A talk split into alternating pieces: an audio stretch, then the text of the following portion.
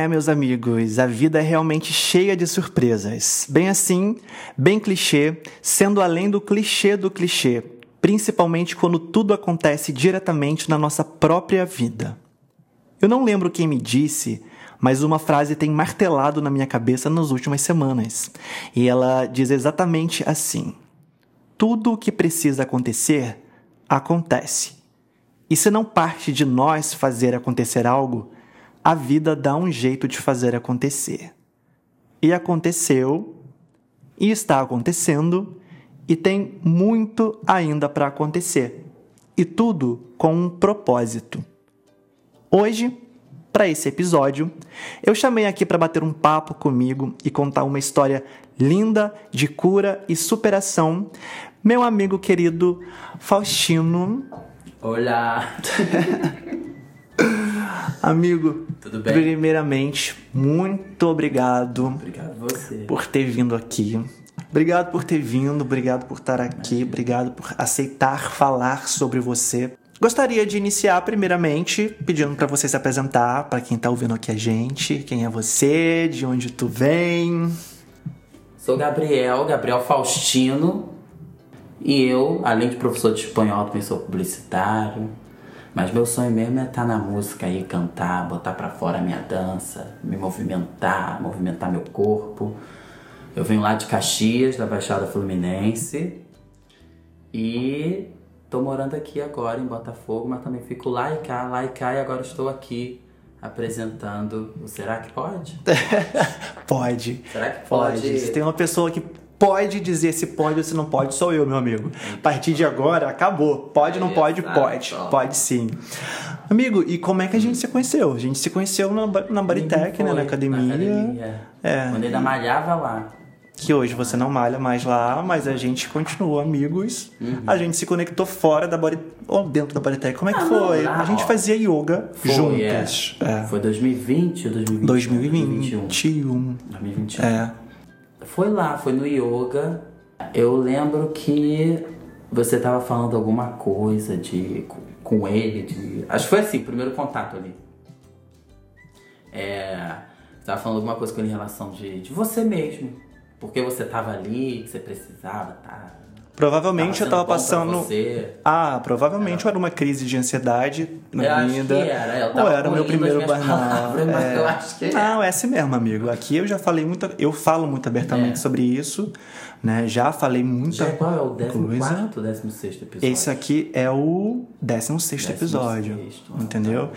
E, e o que que acontece? Ah. A gente falou que como como nos conhecemos, né? Uhum. Então eu ia entrar aqui no assunto também de como surgiu o convite de você vir pra cá pro Será que tá. pode? Ah, Gabriel e eu nunca combinamos de sair juntos, mas a gente sempre se encontra. Aonde? A gente. Em festa. Em festa, claro. Entendeu? Gabriel a- aparece ali. Aparece. Aparece, tô aqui. A gente se encontra e continua, e é isso mesmo, entendeu? É, eu, eu, eu, esse é o meu jeitinho. Como É. diz a blogueirinha, é o meu jeitinho. E a gente sempre se encontra. Então, assim, é, o convite, eu chamar o Gabriel, o Faustino, pra vir pra cá, é, foi na- acho que foi na penúltima festa que a gente se encontrou, né? Que eu cheguei pra você, te abordei e falei, cara, o seu último vídeo é, de comemoração do seu aniversário foi muito espontâneo. Você é muito espontâneo, você é muito contagiante e, e tudo. E ele falando pra mim, não, mas você também é, e é muito mais do que eu. Eu, claro que não, amigo. E, e do nada ele pegou e falou, inclusive você pode me chamar pro podcast. No meio de uma chuva intensa na Não, festa. nesse dia não foi na chuva. Esse foi o primeiro, a primeira festa que a gente falou. A chuva veio depois, Ah, uma semana verdade, depois. é verdade, que é. tava uma chuva na festa, eles botaram um lugar aberto, é. eles botaram um- umas lonas e a, a festa é incrível, né? Aquela, aquela festa que nós fomos, só que choveu, É. alagou tudo e eu falei, meu Deus, o que que eu tô fazendo aqui? Mas mesmo assim tava boa ali. Não, tava, né? Tava, tinha muita gente. Eu, é. né? Tava assim, sem chuva ou com chuva. Nós nisso. somos o show, entendeu? Boa frase. né? Tem muita água, a gente pega o rodo e passa o rodo. Fazer o quê? E nessa segunda festa, É, você chegou muito reflexivo, amigo. Eu não sei o que que. Mas eu tava mais animado. Tava bem mais animado do que é, a primeira vez do que você falou. Me chama pro seu podcast. Você tava mais animado, mas você tava muito reflexivo. E foi onde, em algum assunto, que você pegou, ah, vamos extravasar aqui o nosso escitalopram da vida. Você falou isso. Foi? Estal- É, estalopram, pra quem não sabe, é um remédio é antidepressivo. Então, eu não Né? sabia que era, não. Porque eu comecei a tomar por causa de TDAH. Ah, Só que era dose assim, era Mas- uma dose, era mais pelo estresse. Entendi. Só que eu também não. não Mas aí, é um antidepressivo. O estalopram é um, é um antidepressivo. Foi o meu primeiro remédio de, Ah, pra, é? combater ansiedade, depressão e pânico. Foi o estalopram. Uma dosinha assim, né? Mais, né? Mas o- Você você soltou esse estalopram no meio É, da não, festa. É porque, é, sabe por quê? Porque eu, eu parei. Só con- continuo com conserta, que é de TDAH mesmo. Uhum. Só que também é uma dose, assim, 18 mg. Eu comecei o tratamento de TDAH, acho que foi março, abril, por aí. E como é que você descobriu isso? Porque eu fui na psiquiatra, aí já rompi várias barreiras assim da minha vida, indo lá. Foi tipo uma- um checkzão. Uhum. É, mesmo da época do Inca, que da vou, a gente vai entrar nesse A gente vai entrar nesse assunto. em 2011, do- acho que foi a última vez que foi uma psiquiatra lá me ver, enfim, também tava tudo bem. Mas era, é essencial também, porque às vezes dava uma vergonha, né, de ter esses... é, é, você ir numa consulta com um psiquiatra. Mas dando essa vergonha também, né? Se as pessoas fossem, o mundo estaria melhor também, eu acredito. Ah, mas sem dúvida, amigo. Total. Sem dúvida. Porque a gente começa a também tratar o que tá dentro da gente, de alguma forma. Mas isso vem, vem de um preconceito muito enraizado de todo mundo que eu tive esse preconceito, É. entendeu? Quando tudo aconteceu comigo há, há anos atrás, é, quando eu, eu fui é, na emergência sem saber o que estava acontecendo comigo, a, a mulher virou pra mim e falou: Querido, você não tem nem que estar aqui, você tem que procurar um psiquiatra. Eu, eu, eu não sei eu não sei descrever o que, que eu senti porque pra mim é uma vergonha dizer isso mas eu não tinha a- alguém próximo pr- pra mim que frequentava psiquiatra. É, eu também não, não pesquisei o que, que era um Não, psiquiatra. não é não, e né? pra mim era é, é, desculpa a- a- o jeito que eu vou falar mas assim pra mim era médicos que tratavam loucos, É. pessoas com né, problemas É, sérios de cabeça é, né Só E que é que tá. é. Até, até a gente, de alguma forma, vem dessa ridicularização desse, desse do quesito né, de saúde mental. Hoje já Uhum. tá bem mais aceitável isso. É, e mais natural. Mas a gente também vem dessa de achar que. Mas mesmo assim foi, também já é uma conquista, assim. Já é uma grande conquista. Mas essa frase foi muito forte que eu falei, botando pra fora. Acho que é porque eu tava começando a, a, a, a, a entender dentro de mim que eu tava. Meu corpo tava sentindo uma falta dele. Que eu tava muito irritado. Eu tinha umas irritações assim do elevador. Aí você se auto, auto medicou Não, e tirou o não, remédio, é não, isso, não, não, né? não, Ah, não. bom. E ali com a psiquiatra, Ah. pra ela, vou falando. Porque eu não tava me dando bem com um novo que trocou a marca, né? Entendi. Eu não tava me dando bem, ele tava, tava mexendo no meu sono. E tem, tem não queria infelizmente tomar... tem. É, eu não queria ficar tomando remédio pra sono. Eu tomo chá. Aham. Posso tomar uns 5 chás de erva doce, mas eu prefiro. Uhum. Até porque já vem, já vim, né? Não mais, mas da quimioterapia. Então, pra mim, uma eu tenho que pensar mil vezes, tem que botar no papel se eu vou tomar algum remédio. Até pra gripe mesmo, assim. Isso é, é um certo cuidado de falar, porque o, o remédio tá aí pra gente, pra auxiliar a gente. Eu entendi isso com o tratamento de TDAH. Porque, óbvio, fazer yoga me ajudava, tornei disso um hábito pra mim. A meditação, sabia que era essencial, mas ainda não era um hábito. Há pouco tempo comecei a colocar isso em prática. Mas é, é, eu tinha medo com essas coisas já, mas a a- um pouco da minha graça é ser espontâneo, um pouco da minha graça é ser essa coisa meio, meio, é, meio estabanada, assim, sei lá, meio expansivo. Eu pensava que se eu começasse a tratar isso, poderia me inibir um pouco. Mas pelo contrário que não, comecei a me conhecer bem melhor, É. a saber onde botar minha energia no lugar certo, na hora certa. Exato. Porque ele, ele, ele mexe com o nosso. com- eu falo pro do, do, do TDAH, tá? É, ele mexe com o nosso. com o nosso. Não lembro não, acho que é córtex pré-frontal. Enfim, não sei a função dele. Mas mexe com o nosso sistema de dopamina, o hormônio, e dá um, um pouco de energia assim pra gente. Só que já foi um novo hábito eu começar esses remédios, eu tive que saber até a hora de onde, onde que eu, eu era melhor tomar café preto, um exemplo. Era como se você Comecei precisasse aceitar que você precisava de medicação pra isso. É, por um lado sim, mas eu tava animado com aquilo.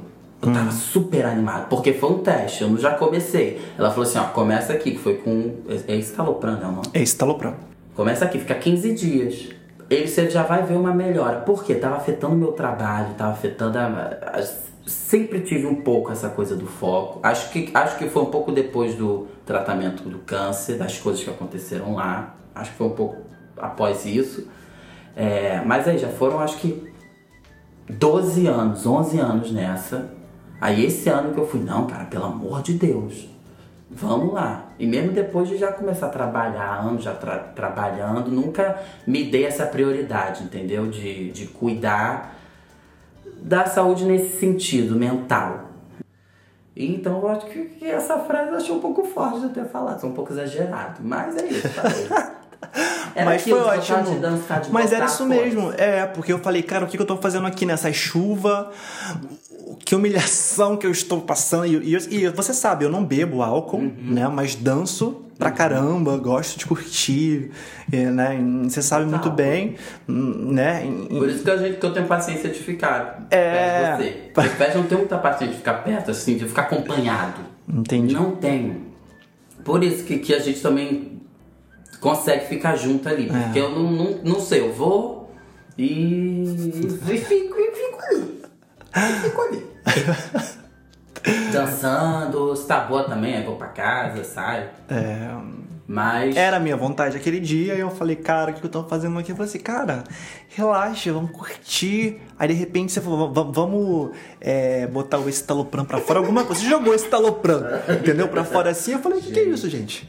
Do, do nada. Eu falei, "Que que é?" Aí você pegou e falou, ah, eu, eu tô num momento reflexivo. Eu tô num momento reflexivo. Eu não sei se é porque eu, eu me sinto cobrar. Aí você começou Gente, a filosofar, assim? amigo. É, aí você pegou e falou, eu não sei se é porque Ah, eu. Foi pra você também. Pra mim, é, não sei se é também. porque é, eu, eu me sinto cobrado é, por causa da cura, né? Por eu ser curado de Uhum. um câncer e tudo, e eu me sinto cobrado de, pô, eu preciso aproveitar a vida sim porque eu sou curado. Eu lembro, a gente tava meio que fazendo ali suposições, refletindo. Falei, às vezes, aí todo mundo tava botando teus pontos ali. Isso, De ponto de vista. Beyoncé ali tocando e a gente botando nossos pontos de vista. exatamente. Sabe, eu lembro quando o assunto terminou? Foi tocando a música da, do Renaissance, eu acho que foi aquela. Unique! Que é Ah. justamente uma música, cara. Quem ouve essa música é uma música curativa, assim.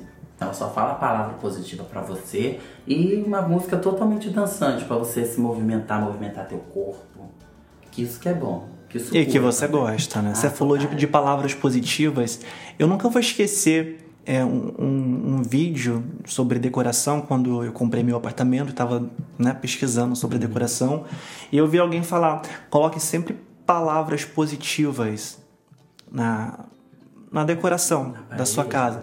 Gratidão, é, bom dia, boa tarde, é, amor, paz, porque por mais que seja uma coisa boba, só de você olhar aquilo, você já sente um, um- É. no seu inconsciente um, né? Você falou sobre palavras positivas, enfim. A gente se lembra, mas é A bom, a gente gente se se lembra, lembra. porque É. a gente vive num mundo que é totalmente cheio de informação. E a gente se esquece do que é básico, do que é simples. Mesmo sendo clichê a palavra gratidão, mas tem, é, um, é um- algo da gente se lembrar. Mas é algo de Será que a gente se a- a- será que a gente agradece porque a gente acordou? Uhum. Será que a gente agradece porque a gente está respirando? Entendeu? E é, é essa coisas simples que as pessoas gostam de, de falar, de criticar tudo. e que passa. O quê? E que passa. quando a gente tem essa a gente se lembra, entendeu? A gente se lembra. É, eu tenho um- uma. Antes da gente começar a gravação, a gente tava falando sobre a Peach, né? Você chegou aqui e viu Ah. foi. alguma Nossa, DVD, foi. CDs da É, um Peach aqui. aqui. Pois é. Aí você perguntou se eu sou fã, sim. E eu lembro quando eu era adolescente, né? Uhum. Que eu ia pro colégio, sofria aquilo tudo que eu já falei aqui. E, e eu chegava em casa e botava Peach. Tinha 14, 15 anos assim. Eu já achei ela sensacional assim, botava assim e, e- e bo- botava repetindo: o importante é ser você, mesmo que seja estranho, seja você, entendeu? É, faziam tipo. Eles mediam o meu braço, por eu ser muito magro, eles mediam o meu braço com os dedos assim da, da mão. Isso era- isso é entendeu? É, ah, vamos ver se o Matheus engordou hoje. Entendeu? E ele engordou, ele é muito esquisito, ele é muito estranho. Cadê a, a cadê a dança do esquisito? Aí inventaram uma música lá, que, que eu nem me recordo como era, mas era a dança do esquisito. E eu ouvia, falava: o importante é ser você, mesmo que seja estranho, seja você. O importante é ser você, o importante. E hoje eu tenho um lettering. Quando eu entrei, quando eu comecei a fazer lettering, o primeiro que eu fiz pra mim. Foi com essa frase, que tá ali no meu quarto, do lado da minha cama, É pra eu. sagrado. É, que é sagrado pra mim. O importante é ser você. Tá vendo, entendeu? olha, olha, tá vendo o papel que a música também tem? É. De botar a, a, a gente lá em cima. Ainda mais Uhum. no mundo que tá hoje, que é muito fácil a gente se abater. Mas eu digo muito pela, pelo esse mundo de, de, da rede social que a gente. Essas O mundo do ódio, né? infinitas. O mundo do é, ódio. porque tá todo mundo ali Deu por voz pra todo mundo. É, só que tá todo mundo por trás Ah. falando. Uhum. Tá todo mundo por trás. É muito fácil a gente tá falando por trás, dar discurso ali, da sermão. Até aqui também. Mas é. é e a gente acaba. É muita notícia assim ruim que a gente já convive com isso. E a gente dá muita atenção pra isso. É importante saber também de algumas coisas, mas é importante filtrar. Eu acho que essa, essa- essas palavras, essas músicas, inclusive Pitch, é, eles, elas têm esse poder assim na, na nossa vida. Você tinha, uns- você falou 14, 15. 14, por 15 aí. anos. Eu, É. lembro, eu devia ter uns 10 então. 10, 9, que eu lembro de antes de ir pra escola, eu tinha que vir no TVZ enquanto eu tava almoçando, o TVZ tava ali. Eu lembro, uma das coisas era se ia passar Shakira e se ia tocar Pitty, porque quando a Pitty começou, eu não sei por que eu gostei tanto dela, das músicas dela, talvez seja por isso, eu ainda não entendia, né? Talvez seja Provavelmente. por isso. que eu Senti um pouco. Mas ela deu uma entrevista recentemente que hoje em dia as músicas fazem muito mais sentido pra ela, Do que. Inclusive para as pessoas que cresceram ouvindo ela. Se pegar, tanto que ela, ela fez a regravação né, do, do primeiro álbum com outras pessoas cantando, e se foi. você pegar letra por letra, são todas atuais. Não tem nenhuma descontinuada. Entendeu? Então, assim, aquilo foi muito importante pra mim. Ent- Continua né? sendo É, né, temporal. Exato. E foi isso, amigo. A gente tava lá resenhando legado da Pitty. no meio da festa. Esse é um legado. A gente tava resenhando lá na festa.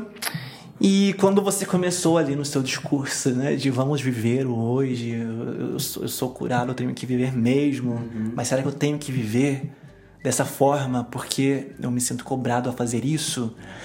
Você tá Aí eu botando uma peguei- dramaticidade muito grande. Não, não tô, porque Não, você tô tava. De tom, de tom mesmo. Você tá. O tom da minha voz? Que não é ruim, não. Tô vendo uma. Amigo, eu um sou aí, locutor aqui. Então, é. Tá? Eu sou locutor, me Gente, formei é. como locutor, tô aqui pra isso. Gente, tem que ver a, a entonação que ele tá botando aqui. Parece até teatro. Gente do céu. Tava assim, eu tava falando ali na festa. Tô impressionado com a entonação. Mas foram muitos anos de cal. Tu fez cal? Eu fiz cal. Mentira! Você fez tablado? Não. Ah. Fiz no espaço, que é a escola nova. desculpa, nova aí. amigo. Eu fiz cal. Ih, tu vai cortar isso, né? Não. É, do espaço é bom também. Formelato, TRT. Foi uma, foi uma etapa muito boa, assim, do espaço. Então vamos voltar aqui porque eu quero que você conte a sua história pra mim, que você vivendo o seu momento reflexivo em tudo.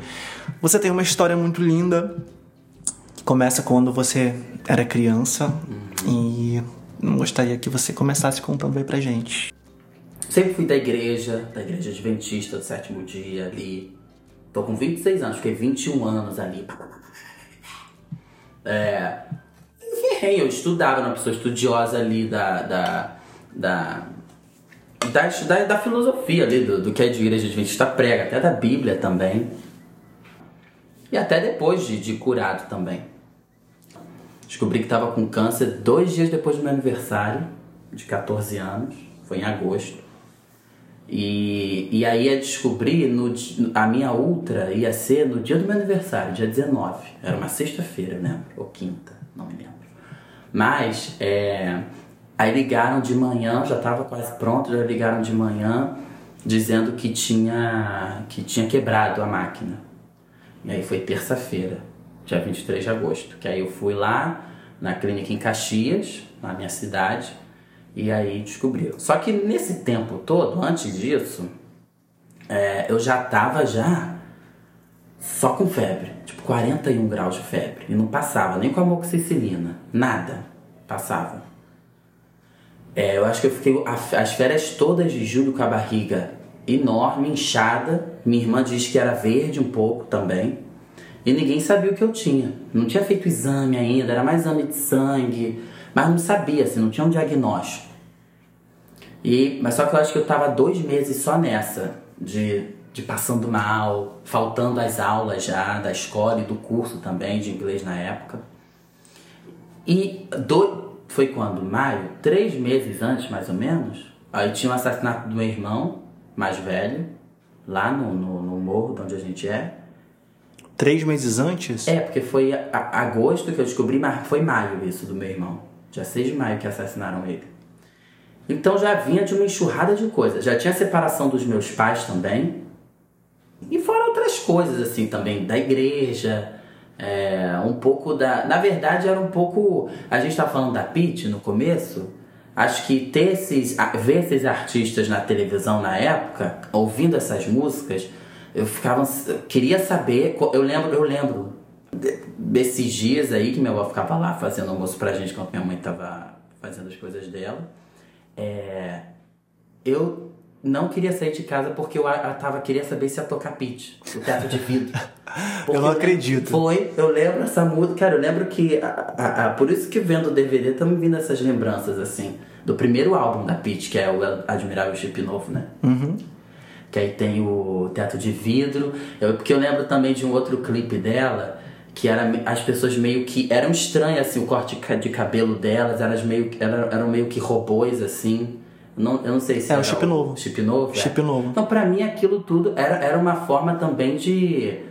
Hoje, né, pensando, porque na época a gente não entendia. E tinha máscara também, né? Que eram várias pessoas é a estranhas na, você falou? em, É em- em máscara. É, seja você? Mesmo que seja estranho, Ah, seja tá, você. Essa que é máscara? Não É. sabia o nome. Ah, tá. Diga quem você é, me diga.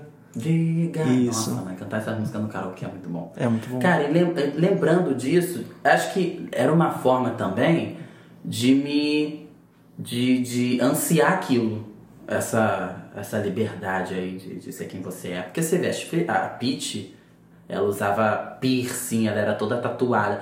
Pra aquela época ainda, 2005, era uma Ainda coisa assim. era- Já não era um tabu, mas ainda a gente não via em novela como era. Ainda era, ainda era algo tipo, ah, ela deu, ligou. É, tipo, o que que essa pessoa tá fazendo aí, conseguindo tudo isso, fazendo uma música assim boa? Era tipo isso. Indo em programa de televisão, piercing, é. cabelo vermelho Cabelo nas vermelho, pontas. Batom escuro, era tipo a revoltada. É, a revoltada ali. Só que. E a gente meio que. Eu, adolescente, né? Você na pré-adolescência ali, vendo essa liberdade toda, sofrendo o que, o que a gente É o nosso escape. passou, né? Era um escape. É o nosso escape. Era um escape, Só totalmente que é um escape mim. Uhum. bom. Mas não vejo como um escape ruim, né? Não, de jeito nenhum. Escape bom, porque um aquilo ali é escape- onde a gente meio que se alivia. É, Nossa, mãe.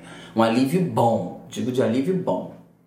Que é tipo isso, esse papel aí da, da, da música.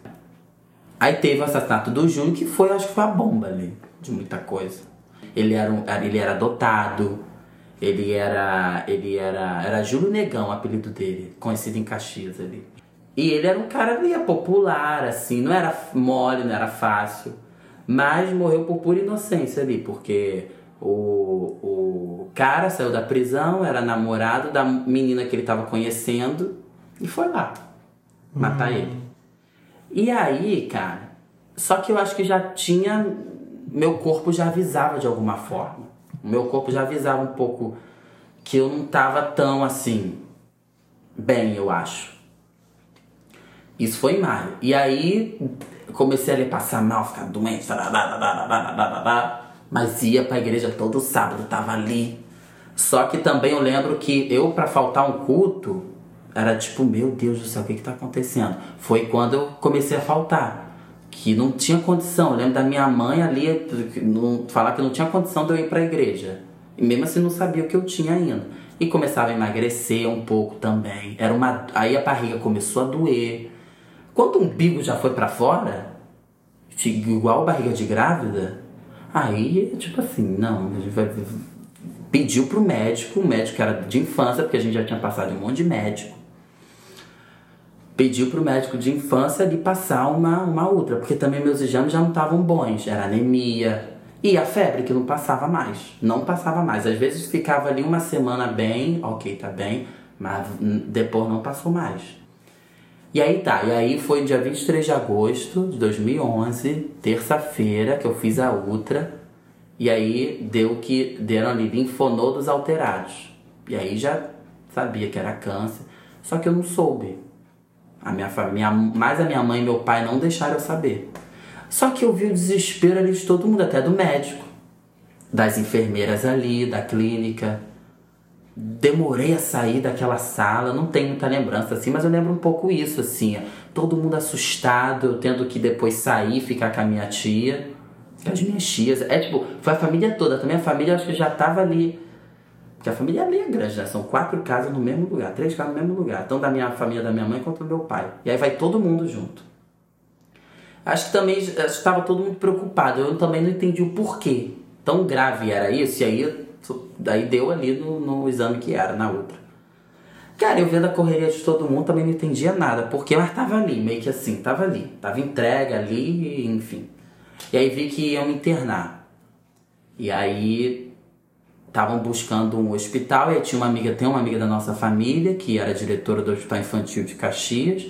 Eu já fui para lá direto. Saí da clínica de ultra e não entendi que começou a chegar mais gente da minha família, minha irmã lá, que eu acho que ela quase quebrou a entrada da clínica. Eu não estava entendendo porquê, eu estava um pouco afastado. E os olhos da minha mãe arregalados, do meu pai, todo mundo assustado. E aí, esperando a minha tia, que era ela que tinha carro na época, minha tia Angélica. E aí, não entendi. Quando eu cheguei já no hospital infantil para ser internado, não entendi porque eles estavam ali chorando. Não entendi nada.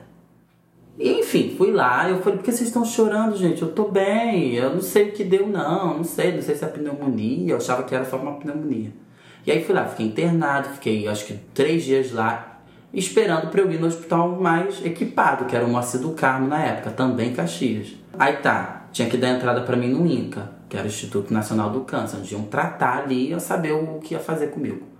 Só que o meu estado já estava totalmente do jeito que ninguém esperava. Acho que o susto foi esse, porque já estava na ultra já deu que já estava no, no fígado e no baço.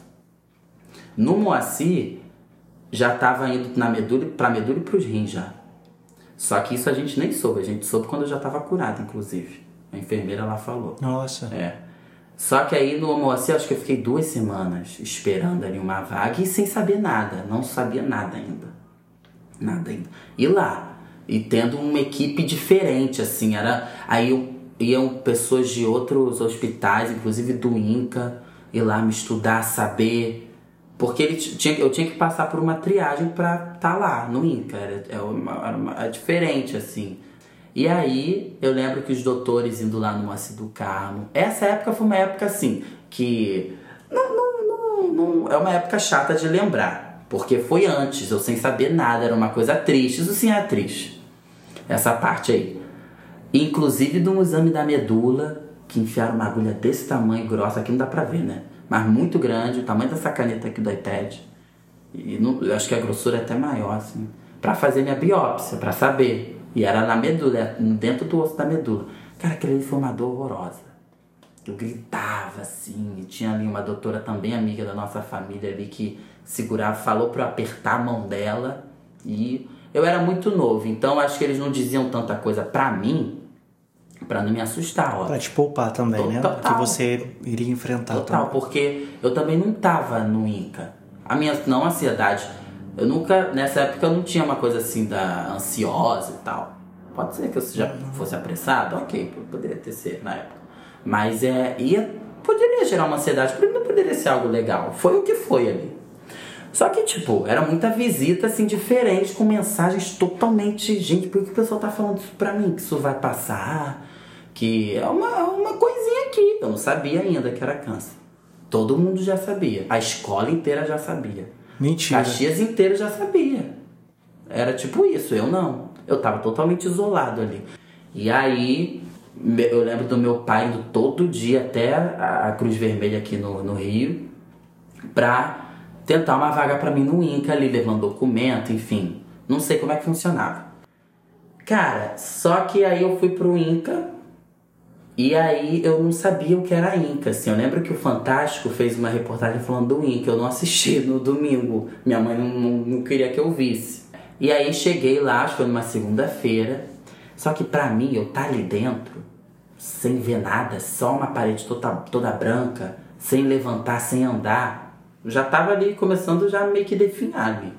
Deitado, é, porque também cheio de agulha, não dava pra eu levantar. Tava ali já, deitado. E continuei deitado por três meses ali. Três meses? É, por aí, quase três meses sem levantar, eu acho. E aí, é, é, eu sentia falta do sol. Eu só queria escutar Shakira e ver o sol. Ah, claro. Aí, lembro de uma doutora que ela trabalhava no INCA na época. O que a gente sabia é que ela meio que lutou pra me colocar lá. Porque meio que não tava tendo vaga. Ela peitou ali, vou botar ele aqui. E aí, é, fui no na segunda-feira. Só que eu tanto tempo eu tava doido pra ver o sol. Então eu nesse trajeto de Caxias pro Rio, ali pra ir pro Inca, cara, eu, eu lembro disso. Eu via, eu- o que eu mais estava ansioso era vou ver o sol. Porque as pessoas ali estavam falando, tava falando mil maravilhas do Inca. E realmente é que eu ia ter uma janela, que eu ia poder ver o céu, que eu lá tinha sala de leitura, que eles iam me dar papéis pra eu, pra eu, pra eu fazer as coisas, que era isso que eu queria, só que ainda não, não dava pra eu fazer ali. Queria era fazer, botar minha arte pra fora ali, escrever, fazer meus textos, pintar, fazer meus desenhos, ouvir minhas músicas, ver filme, tudo isso. E eles davam essa coisa ali do Inca, falando que ia ser isso. Era uma forma também de eu me. Eles não mentiram, mas era uma forma ali de eu ir já me habituando. Então eu tava também animado pra ir pra lá por isso. Mesmo sem saber, mas que eu sabia que ali eles iam meio que salvar minha vida. Feito, cheguei lá e aquela brechinha da ambulância do sol foi o que salvou ali meu dia. Assim. Eu lembro que eu repeti, eu falei, meu Deus, eu vi o sol, que nem uma. Era tipo uma criança ali maravilhada, o sol, mãe, sol. Era tipo isso pra mim. E a Shakira tinha acabado de lançar uma música que era. Ela lançou em 2010 o álbum Sale el Sol, que era Sai o Sol. Aham. E eh, eu não tinha uma referência assim na época, né? Mas gostava ali da, da mensagem ali que dava. Então acho que tinha um pouco isso, assim, essa presença ali da luz, do sol da, na minha vida, vem desde quando eu sentia a falta dele. Então qualquer brechinha dele eu já tava doido. Na ambulância, chegar no Inca. Só que eu já achei que ia chegar lá, enfim, a Thay não, fui direto pro CTI já. Fiquei ali, só que antes disso eu- eu tava ouvindo que eram, uns- eram estranhos, tinha um monte de pessoa careca, eu ainda não tava careca. E aí minha mãe preocupada com a minha reação, como é que eu ia ficar, eu lembro dela na ambulância orava o tempo todo. E aí tava ali o andar que eu iria andar, ambulatório e também quimioterapia. Aí eu olhei e falei assim, tava na cadeira de rodas, eu, por que, que eu vou pro andar de quimioterapia se eu não tô com câncer? E ela pegou e falou assim: É, meu filho, você tá com câncer. Aí eu falei assim: Eu vou morrer? A primeira pergunta foi: Eu vou morrer? Aí ela: Não, mas todo mundo morre. Ela falou assim. Mentira. Cara, mas, mas, mas não sei, eu não fiquei tão chocado, não, mas acho que eu não pensei em nada. Aí eu comecei a vomitar, literalmente, assim, blá. Era tipo assim, caraca, é isso? É isso? que Porque a gente nunca acha que vai acontecer, né? E aí, é, é, já fui ali vendo, ali CT, esperando, arrumando ali pra provar um leito, ainda fiquei ali no ambulatório, e todo mundo querendo saber como é que eu tava, ligando lá de casa, enfim. Já fui direto pro CTI já. Blue lá. Todo cheio de aparelho. Aí não veio o sol de novo. E tava ali pensando que eu já ia começar a pintar, começar a escrever, começar a, a criar ali minhas coisas, a, desenhar, nada. Ouvir minhas músicas, nada. Aí fiquei no CTI ainda não sei quanto tempo. E sem andar, sem nada também. Já tava começando a me dar úlcera por decúbito, acho que é isso que chama. No, no sacro aqui, na lombar e no pé. E aí, cara, no CTI, foi, acho que foi uma época assim que fui desenganado diversas vezes ali. Diversas vezes. Só que minha família nunca deixou de acreditar que ia ficar curado. Nunca deixou. Nunca deixou. E eu acho que de, de, de alguma forma isso foi ali me, me, meio que me tirando ali do mundo, assim. E aí fiquei, entrei em coma, foi como induzido, porque não, não era necessário estar ali, só que ia ser por um pouco tempo. Eu lembro que, que eu não, não falava, eu escrevia o que eu queria dizer, papapá. É, e sempre fui uma pessoa que falava muito, que pensava muito, papapá. E tentava ali me comunicar de alguma forma. Me dava um papel e eu, sem, sem olhar nada, só deitada, não me movimentava, todo parado, sem movimento ali nenhum, porque cheio de aparelho. E já eu tava com o aparelho no pulmão, porque deu derrame na pleura, derrame pleural. E aí dreno nos dois pulmões, uma dor do caramba pra botar ali, porque é bem no osso, para tirar aquela água do pulmão. Eu tava com uma pneumonia ali braba. Meu Deus. E sem começar o tratamento ainda pra quimioterapia. Você que você sabe qual a minha preocupação maior? Era se eu ainda tava com piolho. pra mim aquilo ali era uma preocupação maior ainda. Eu já, como eu já sabia, e aí eu comecei a ficar ansioso um pouco, né, pela quimioterapia, mas não ansioso, não tava ali apressado pra quimioterapia. Quanto que assim, que aquilo ia resolver minha vida. Era tipo assim, vai resolver, vamos ficar careca logo e vamos. Eu tinha 14 anos. Só que antes da quimio, é, não é assim, eles ainda iam estudar meu corpo ali para saber direitinho tudo que eu tinha ou que eu não tinha. De tudo. Não só do câncer ali, do linfoma, que era linfoma não Hodgkin. É, que não era tumor, mas eram massas assim espalhadas no sistema linfático, enfim.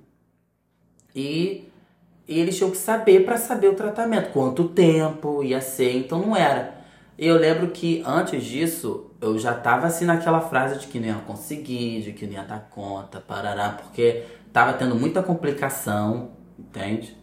Era também, eu tinha que receber os medicamentos de algum lugar, então às vezes era na virilha, às vezes era no pescoço, eu tinha que ficar assim inclinado assim, sei lá, por uns dias enquanto recebia, tava ali aquela agulha assim, era biópsia de um lugar, biópsia do outro, não dava certo de um, não dava certo de outro lado. Então era, era banho ali que não era banho no chuveiro, era no CTI. Comecei a usar fralda. Então, eu não sei se eu. Eu acho que no fundo, no fundo me dava uma vergonha, mas não, era tipo assim, eu acho que. Eu acho que. É, agora eu tô me lembrando assim, é, que eu, eu lembro logo depois porque, nossa, porque parecia que era fácil ali para mim. Eu não via dificuldade nas coisas por um lado. Comecei a não ver isso. Mas não foi porque eu quis, não, eu acho.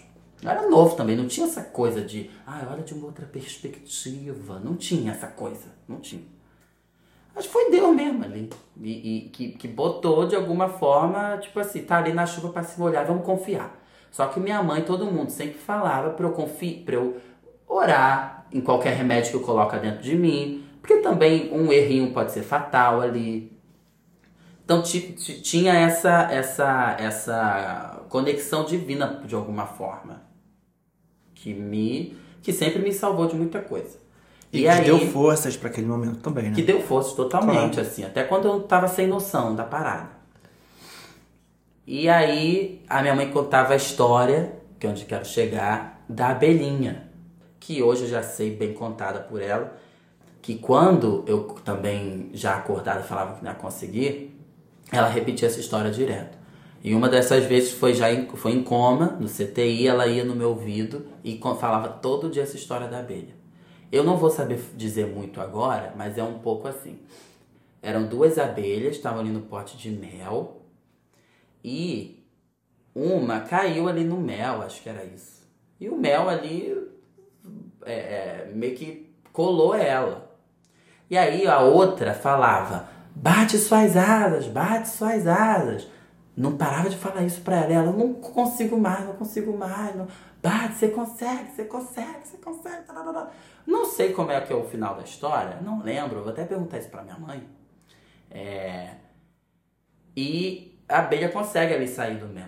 Aí minha mãe falava: Você é essa abelha que conseguiu sair do pote de mel. Você é essa abelha. E ela falava assim: Você é essa abelha, você tá me ouvindo?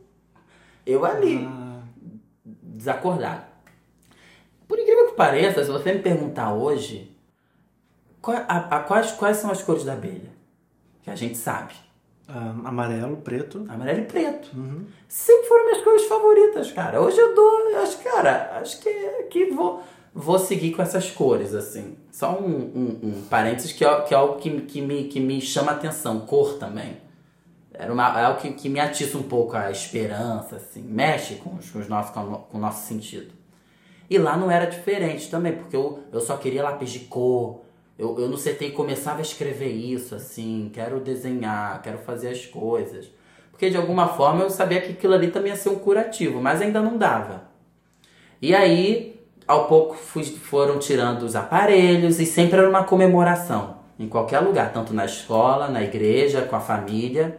Não tinha grupo, não tinha WhatsApp na época, não tinha smartphone, era tudo na ligação ou mensagem no Facebook. E tipo, as pessoas sabiam por isso. E aí já avisavam, ó, Gabriel tirou o dreno do pulmão direito, graças a Deus, era um ânimo, era uma vitória, uma conquista para todo mundo. É, tirou outro dreno, graças a Deus. Daqui a pouco ele vai pro CTI, graças a Deus, tarará, e por aí vai. Só que mesmo assim o quadro ainda não estava bom também. E eu saí de CTI, já totalmente magro. Já tinha feito a primeira quimioterapia de teste ainda. O cabelo ainda não estava fraco, mas já estava começando a sair. Isso começou a me mexer um pouco também. Porque eu lembro que na escola eu não gostava do cabelo, não. Só, eu só falava coisa ruim pro meu cabelo. E aí é, fui para um quarto enquanto estava esperando que um dos meus objetivos daquele ano era tentar ir pro Rock in Rio, mas eu sei que eu não ia porque era da igreja, porque era novo. Pra ver Shakira. É, o que eu ia te perguntar. E por que você queria. pra ver Shakira. Cara, e aí eu lembro que é, é, numa sexta-feira ali, de fazer pôr do sol, tarará, eu ainda esperando a vaga, a, a vaga agora no leito da hematologia, né? E aí eu tava num quarto, assim, que também era uma época, assim, é, é, é, chata, assim, de... Porque também era uma época que eu tava super mal. Aí era, tava começando o Rock in Rio, e aí, tipo, tava minha tia, meus irmãos, meu pai ali. É, eu já tinha saído de CTI. Ainda tava meio assim, meio... Já tava voltando a consciência um pouco e tal. Mas também na fralda, não levantava, sem andar, sem nada disso ainda. No CTI eu já comecei a fisioterapia já ali na cama mesmo. E aí, é, é, e meus irmãos já começaram a falar. Ah, ó, você- vai ser sexta-feira que vem, Shakira, papapá, pra você assistir, tarará. Enfim. Aí saí desse quarto, fui pro, pro, pro, pra hematologia, que foi num, num, num domingo, eu acho. Acho que foi domingo. É, ali. Cara, aí quando eu cheguei nesse quarto, ia ser o quarto do isolamento, né? Era só eu ali, porque eu ainda precisava. E possivelmente, eu dizi- diziam que eu teria umas crisezinhas ainda, mas não diziam que crises eram não. Não diziam ainda. Cara, eu come- já tava me sentindo estranho. Tava me sentindo totalmente estranho, domingo. Não, comecei a não, não dormir a noite inteira, não parei de falar. Parava, e coisas, e coisas assim totalmente meio que desconexas, enfim. Cara, domingo à noite começou a crise, assim, eu lembro. Eu tinha dormido e. Não sei. Começou uma crise assim totalmente horrorosa. Mas crise como? De então, eles disseram Não que era de falaram, abstinência. Ah, De abstinência. Não, falaram depois. Só que de abstinência. Eu lembro, mas só que eu lembro quando eu comecei a, a tomar consciência, eu tava mordendo a bochecha da minha mãe. Totalmente assim. Só que eles começaram. Cara, assim, é delicado dizer isso. Eu não posso dizer isso, mas eu lembro assim que era um monte de, de profissional do meu lado orando. Era uma coisa horrorosa, assim. Porque eu já tava começando a saber que tava alguma coisa estranha, mas eu tava ali sem me controlar. Tava co- totalmente descontrolado. Cara, começaram a me amarrar, só fiquei da cabeça pra cima. que isso? Cheio de atadura, que nem luva de boxe, a mão fechada, porque eu tava começando a tirar tudo, era uma abstinência total. Não lembro tanto. Só lembro que uma enfermeira falou assim: sai, demônio! Até um, uma outra- um outro profissional. Eu não acredito. Eu não acredito. Sério? Uma enfermeira. Foi. E aí o outro meio que repreendeu ali ela, que isso? Porque era uma coisa estranha, era esperável, mas era totalmente estranho. Tudo bem, eu acho que a minha dramaticidade verdadeira começou daí. Começou daí, né? Já era ator. Meu Deus, não, era uma coisa horrível, foi uma coisa horrível, assim, eu não tinha controle total de mim. Horrível. E eu, depois eu vi, eu falei, mãe, que isso aí? Ela, não, nada não, eu bati na porta ali que tinha um curativo. Eu já acordei no, ela com curativo. Ou seja, aconteceram várias coisas. Só que eu acordei, olha só, eu acordei achando que eu tinha morrido.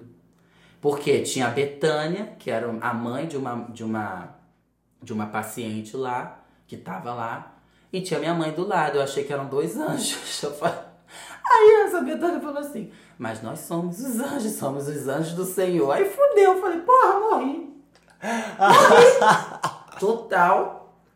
E, e, e, eu ainda tive Você perguntou e ela confirmou: Somos os somos anjos. Os anjos Bem-vindo ao céu. Cara, e tudo escuro ali, eu já tava meio calmo, e tá me dando sedativo, enfim. Aí tá. É, segunda-feira, de novo, à noite, aquela crise agora com a minha tia, com meu pai ali. Uhum. E uma crise, eu acho que pior ainda, que eu via ali meu irmão, eu queria voar. Era uma coisa totalmente. E eu queria muito também, o meu corpo se mexer, mas eu lembro, agora eu lembro assim, de ter passado. De, de lembrar das crises mesmo. Tipo assim, que eu tava em outra dimensão, era tipo isso. Só que aí o diagnóstico era que deu herpes no cérebro. A quimioterapia, a primeira que eu tinha feito ainda, que foi só o teste, meio que ligou, ligou os canais ali do cérebro e deu herpes no cérebro. Foi isso. Só que era uma semana ali importante, porque eu ia já fazer a cirurgia para botar o catéter, eu já ia começar outro ciclo, então tudo isso postergou. Tipo, projeto. Uhum. Postergou por causa dessas crises aí. Eu tinha que melhorar disso. E aí na sexta-feira, que era o dia do Rock in Rio da Shakira, que meus irmãos foram lá, minha irmã, tava a família toda esse dia. Foi aí, foi um dia super feliz para mim. Porque eu sabia que eu tinha tido uma semana não muito fácil, que todo mundo ficou com medo daquela semana, eu já não, não, não passar daquela semana. O medo era esse, porque parecia isso. De eu não aguentar aquilo ali. E aí foi toda a minha família. Eu, eu já foi a primeira vez que eu já levantei da cama. E aí a fisioterapeuta ali nesse dia, até uma foto que às vezes eu coloco, que é a foto que eu tô ainda com o cabelo totalmente magro, dando tchau assim. E eu achava que eu tava igual o Vin Diesel aquela, aquela época. Pra mim era tipo assim, nossa, eu tô igual o Vin Diesel, eu tô forte. Porque meus irmãos falavam isso, tudo bem, eles estavam me enganando.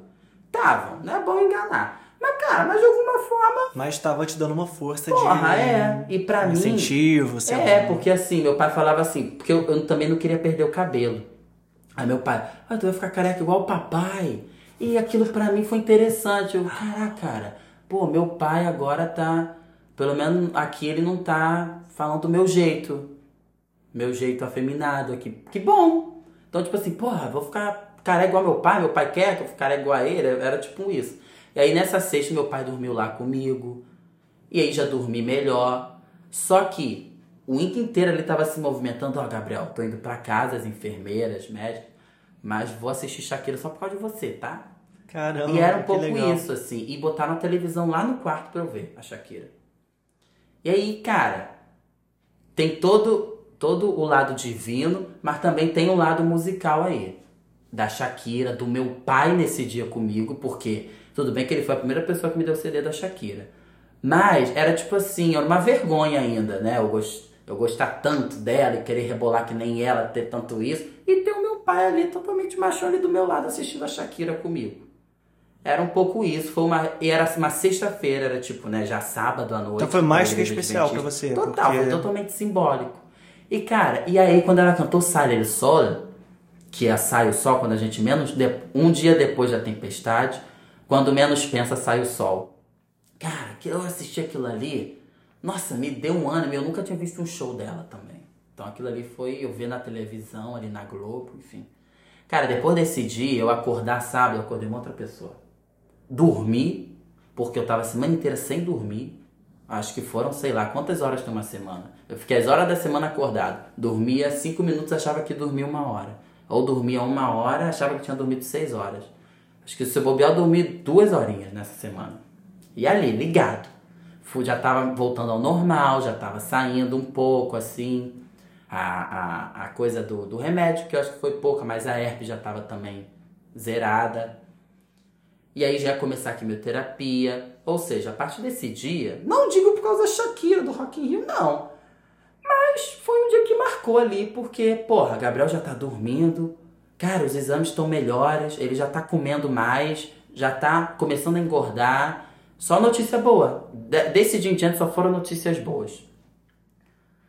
E eu não foi uma escolha, assim, não sei, mas hoje vendo, eu linkaria isso um pouco com um pouco uma leveza, assim. Mas eu acho que foi muito mais por causa do, do, da, do back, do, do, meu, do meu pano de fundo ali, com a família, amigos. Eu já comecei a mexer no meu Facebook. Nossa, saber que tinha gente torcendo por mim.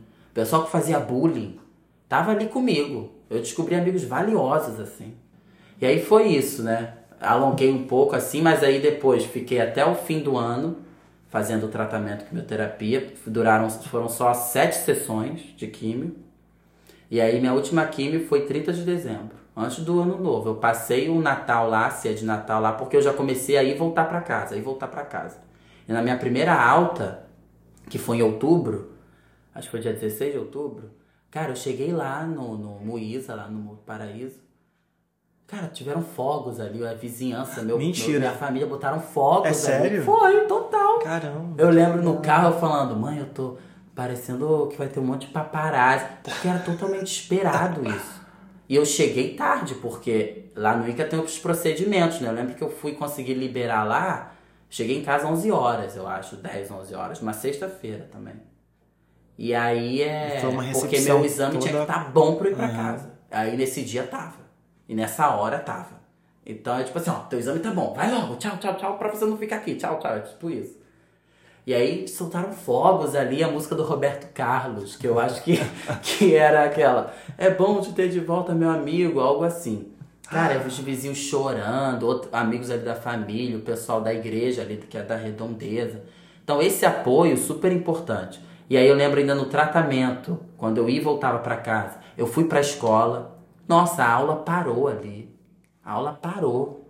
Todo mundo feliz, ali, eu vendo pessoas que eu não me dava bem ou que eu tinha medo de alguma forma, tava ali totalmente emocionados. Eu recebi caderno deles quando eu tava lá no hospital, com um monte de mensagem de todo mundo. Eu recebi muito presente assim de, de cartinha. Você quer me dar um presente? Me dá esse presente. Eu prefiro muito mais.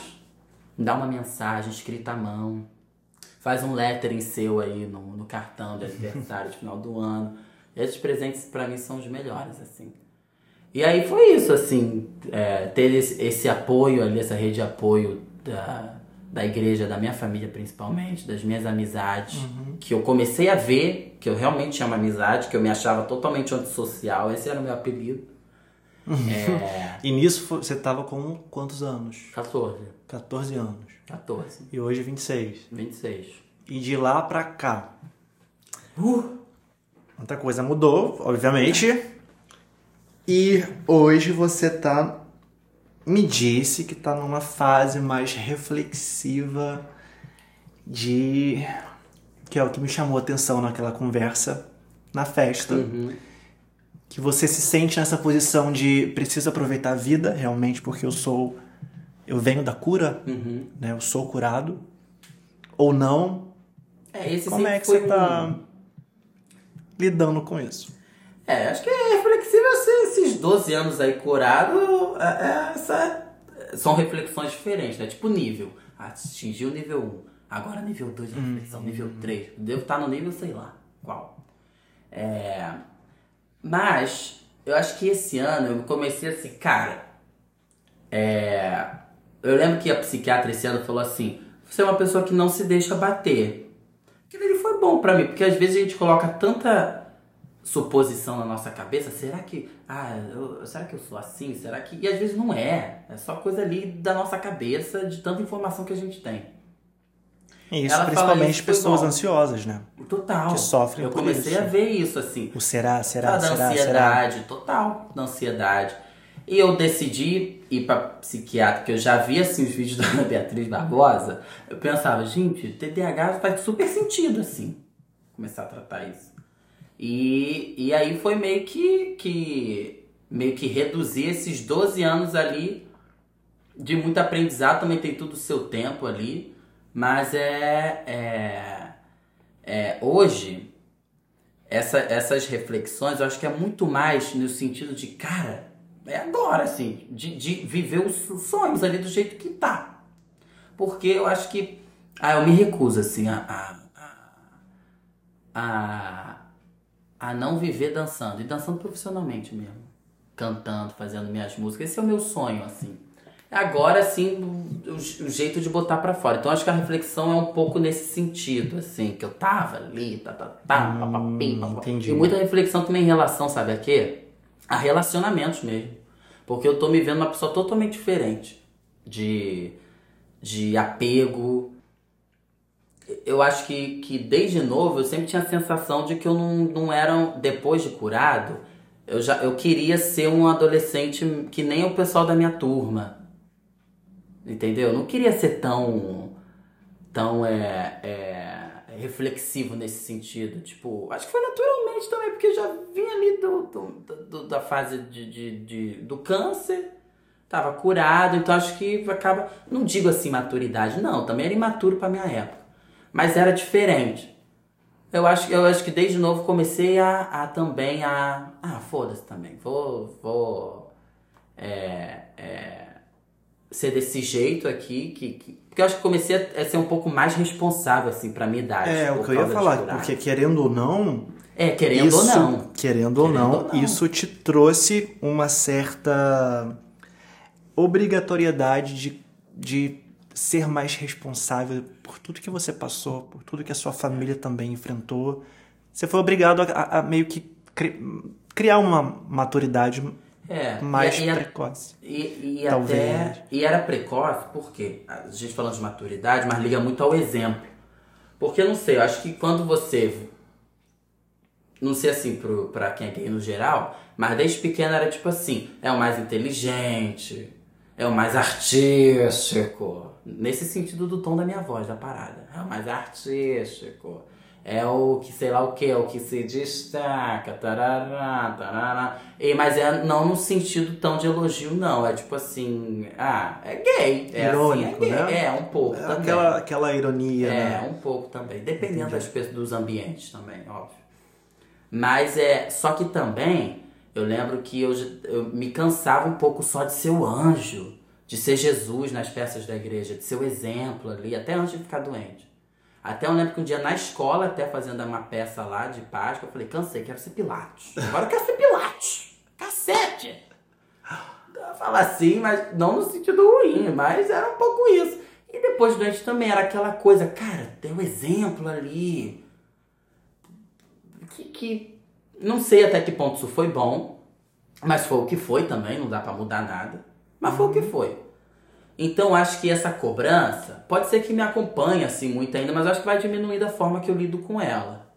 Mas eu gosto de ver ali, de ver o, o, o, o, o sem me julgar, sem tentar me julgar, do que eu falei, do que eu fiz. Então é um pouco esse nível de reflexão, assim, até de trabalho. É, será que também estou num lugar que eu realmente gostaria de estar? Será que aquele dia eu realmente queria estar na festa? Aquele dia eu queria. Fiquei ali uma horinha. Então acho que, que não sei, no, com o tempo pegando camada nesse sentido de até de, de, valorizar com quem eu tô, a hora que eu tô, a minha hora. Se eu quero ficar sozinho, vou ficar sozinho. Uhum. Se eu vou pra festa, vai ficar na, ficar na festa sozinho. Tipo isso, assim. É, o que me chama atenção em você é isso. É? Não, é. Também, obviamente. Uhum. Mas, por exemplo, você chega sozinho. Cheguei, é. Tô aqui. Ah, mas às vezes eu queria ter uma companhia assim, de, de, pô, vamos lá na festa. Mas eu sei que dependendo da festa, vai ter música ali para dançar, não sei, enfim, eu meio que me, eu me perco, né? Quando começa a tocar música, uhum. sem, sem droga nem nada, mas me perco ali. Acho que é por isso que a gente se dá bem assim. Fica ali, entra no teu mundo e tchau. E tchau. Beijinho, tchau, tchau. Pra mim, isso é um curativo, cara. Dançar ali. E, e, e, é uma forma porque eu também não. Um, um, um, eu, me, eu achava que eu não dançava bem. Isso para mim era uma dor profunda, adolescente. profunda. Na escola, quando eu comecei a, a dançar, vendo as coreografias da Lady Gaga, saber tudo certinho, eu fui desenvolvendo isso. E, e aí, no, no espaço, na escola de artes cênicas, que eu acho que já teve assim, a, a galera assim, falando, nossa, você dança bem. Aí eu, sério? Que isso? É, É aquilo de, de precisar xingar, da, de- da, da aprovação pra você ter a certeza daquilo. É bom, é, né? Só que a gente consegue já passar dessa fase, quando não depende disso, né? A reflexão beira um É, mas eu pouco consegui com terapia. Só. Não. Aí com que terapia depois dos 30 anos, tá? Com terapia depois dos 30 anos. Porque muita coisa.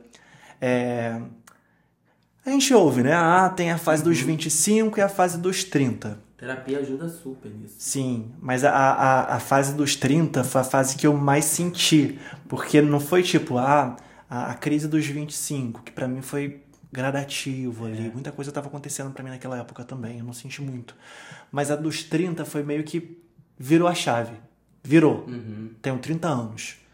Muita coisa mudou. O foda-se pra o que as pessoas estão pensando, o que as pessoas vão pensar, o que eu vou fazer isso dessa forma, porque dessa forma as pessoas não pensam isso, porque vem de mim desde criança, né? Fazer me, me comportar, né, sentado do- de, de um jeito Não porque É. você queria, né? Mas Exatamente, mas porque eu fui ensinado, É. porque, né? E ensinado pela sociedade, tá? Então, a maturidade com a terapia, ali depois dos 30, virou muita chave pra mim, total. entendeu? E hoje estamos aqui É o, é o e eu preciso encerrar. Meu amigo, diga, então como você falou, eu tenho quatro perguntinhas aqui pra encerrar o nosso programa. Eita, que eu quero que você reflita aí e fala coisa bem bem do fundo do seu coração, assim como você estava inspirado aquele dia na festa, falando de esse taloprando no meio da música da Bianca. Parece que eu tô. Primeira pergunta, rotina de autocuidado, imagino eu que seja dança Total. pra você, Total. né? Gosto do yoga. Yoga, que é ah, muito bom. Do, do ouvir o som do silêncio Uhum. ali. E a primeira memória da sua vida? Cara, eu tenho uma primeira memória da minha vida que é com a Ah. minha avó paterna, quando ela ainda estava viva. Que eu lembro que eu tava na cozinha de manhã. Ela tava ali fazendo não sei o que, canjica. E começou a me dar cãibra, aquela formiguinha na, no pé. Sim. Começou a formigar, eu não sabia o que era aquilo. Ela, meu pé, meu pé, meu pé. Aí ela, cãibra, cãibra. Essa é a primeira memória da minha vida, eu acho. Devia ter, sei lá, uns três anos. E se pudesse, se você pudesse, você apagaria alguma memória? Não, acho que não. Não? Não apagaria, não. Nenhuma? Não. Porque também, se eu não, se eu não tivesse visto, não tivesse passado por al- alguma coisa, nem sei o que aqui agora. Não sei, o que, que seria diferente? Será que eu estaria aqui hoje? Não sei. Então, eu lembro de uma frase de Game of Thrones, no último episódio, eu esqueci o nome dele, foi o que ficou paraplégico a temporada toda. É, e aí ele falou assim: tudo o que você fez